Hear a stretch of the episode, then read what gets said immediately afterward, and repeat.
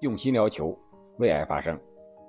这两天网上又爆出了中国女足的一些新闻吧，一些好消息啊。先是水庆霞指导接受了新华社的独家的电话采访，暴露了大量的征战过程中，包括夺冠的用人的和一些细节，还有女足的队长王珊珊获河南省体育局和洛阳市人民政府的一百万元的。中奖，还有我们的小将张灵艳获得了贝克汉姆的祝贺，在网上两个人还进行了互动。那本期节目呢，我就想聊一聊中国女足这些事儿。你看到这些新闻之后，你会愿意让自己的孩子去踢球吗？甚至说走职业化的道路吗？这里是喜马拉雅出品的《憨憨聊球》。我是憨憨，我们先看看水庆霞指导都暴露了哪些具体的细节。我觉得，首先一个就是预案。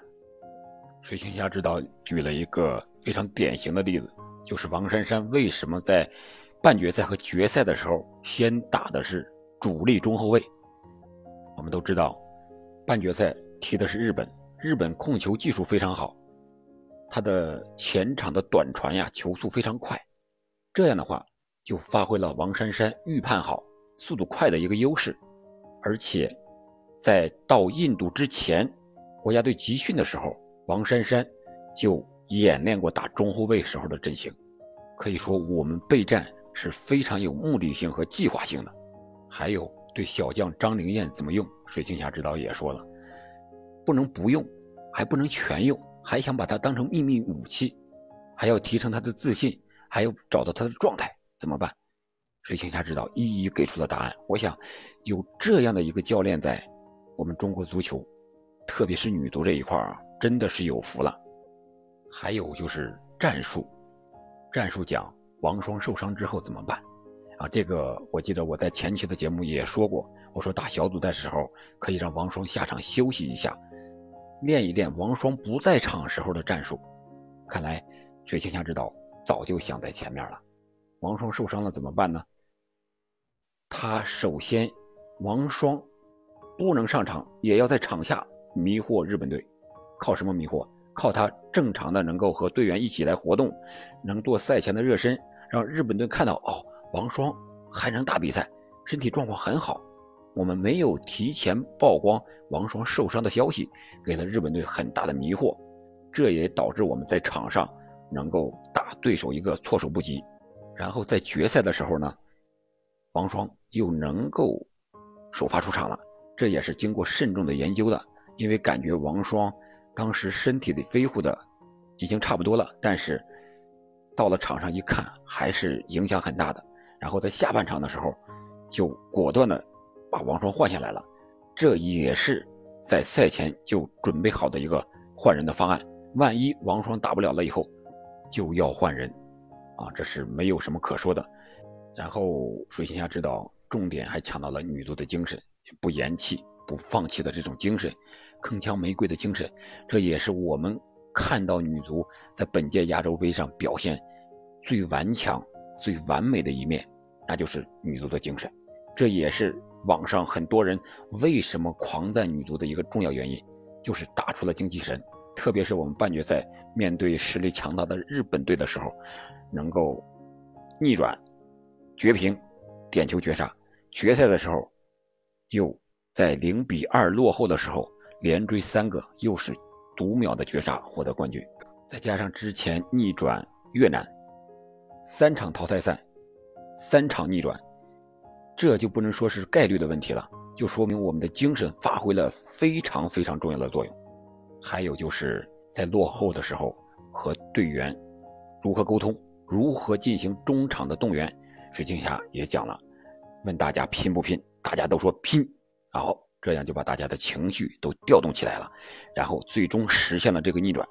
还有非常重要的一点就是水晶霞指导所说的，中国球员缺的是自信。我想这个自信不光是女足方面，在男足方面同样更缺自信。为什么米卢能带领国家队进世界杯？关键是心态调整的好。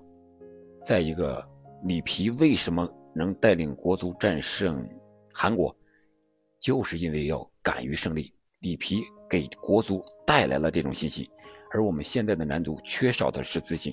在女足这方面，水庆霞指导也一直强调要让大家建立自信，因为我们在身体和技术方面，可以说和欧美球员可以媲美啊。这是水星茶指导说的。我们缺的就是不敢做动作的自信。踢球的人可能都知道啊，在球场上，如果你技术差不多的啊，特别是我们的业余球场，敢于做动作，一个假动作。就可能把对方晃过去了，一个假设真传或者是一个假传真射，就可能收到意想不到的效果。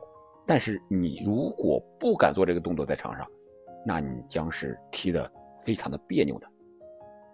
再一个，水星下指导还讲了我们女足的未来应该怎么办，他是鼓励大家要多去海外踢球，包括唐佳丽啊，还有这个沈梦雨啊，在国外踢球的这些队员。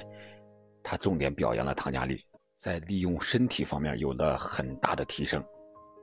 我们在比赛中也完全可以看到唐佳丽拿球、护球、传球非常的有自信，特别是在决赛的时候啊，贡献了一个点球，又有一次助攻。还有张灵艳那个头球就是唐佳丽助攻的，我把张灵艳那个头球叫做泰山压顶，完全就是。自信的一个展现。我们知道张灵艳的身高只有一米五五，一米五五的身高顶出了那么有气势的头球，难道不该叫泰山压顶吗？再一个，水星下指导也对女足有了一丝丝的担忧，就是女足整体发展的一个未来，感到现在踢球的孩子越来越少了。小学的时候可能踢球的人还多一点到了初中以后踢球的人马上就变少，为什么？就是因为我们升学的压力，啊，在我们这块儿也是这个样子。在小学的时候，大家还有时间让孩子去上上课外辅导班，踢踢球，练练乐器，搞搞什么兴趣小组。但是，一旦上了初中之后，那种课业的压力马上就来了，而且现在还面临着升高中的一个百分之五十的比例的这个改革，啊，所以说大家的压力更大了。都说是双减，但是没有一个孩子比以前减少了一些压力，反而是增加了很多的压力，升学的压力、学习的压力，可能不报课外辅导班了，但是自己加班加点学习的家长要求的更多了。还有一个细节，我觉得水星霞指导讲的非常的好，非常的动情，那就是他说他同意女足姑娘们在场上场下去化妆。我们在比赛中也可以看到水星霞指导，她的美甲非常的有个性，也很漂亮。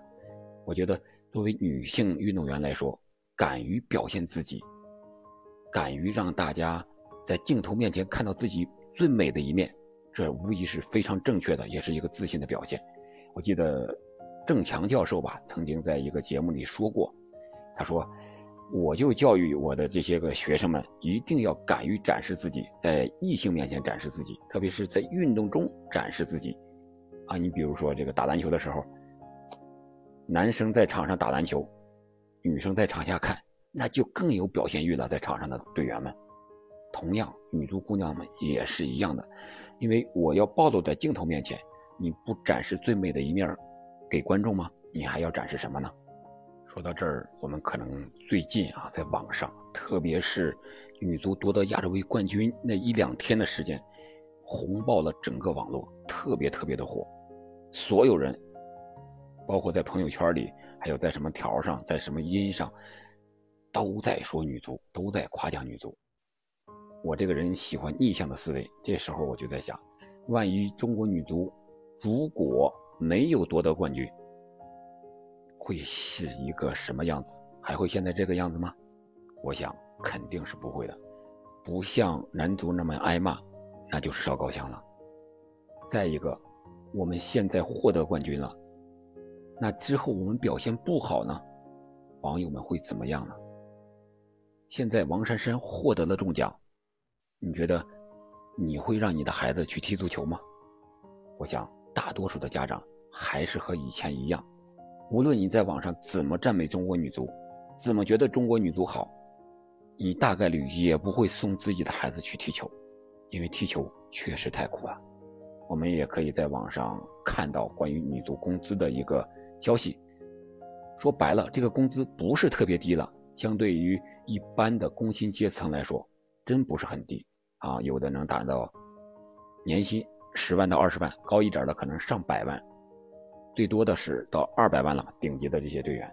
但是，我觉得足球这些东西真不是钱能解决的问题啊。还有一则消息是中超的，关于又要腰斩限薪的一个话题，我们下期再聊一聊专门中超限薪的一个话题。本期我们主要是聊女足这一块刚才说的这个钱的问题，我觉得用钱能解决的事儿都不叫事儿。现在中国足球的问题不是用钱能解决的。听了这个水星侠指导这个专访，特别的有感触。总结一句话吧，我觉得，足球是一项勇敢者的游戏，或者说是运动。你没有勇敢的心，你是踢不了足球的，特别是职业足球，业余足球是两说的啊。然后就是除了勇敢，还要足智多谋。我们看水星侠知道，在王霜受伤的时候，怎样迷惑日本和韩国，我们就能知道了。踢球和打仗一样，不是有那一句话。兵者，诡道也，啊，所以我觉得踢足球还真是不错，是非常非常好的运动。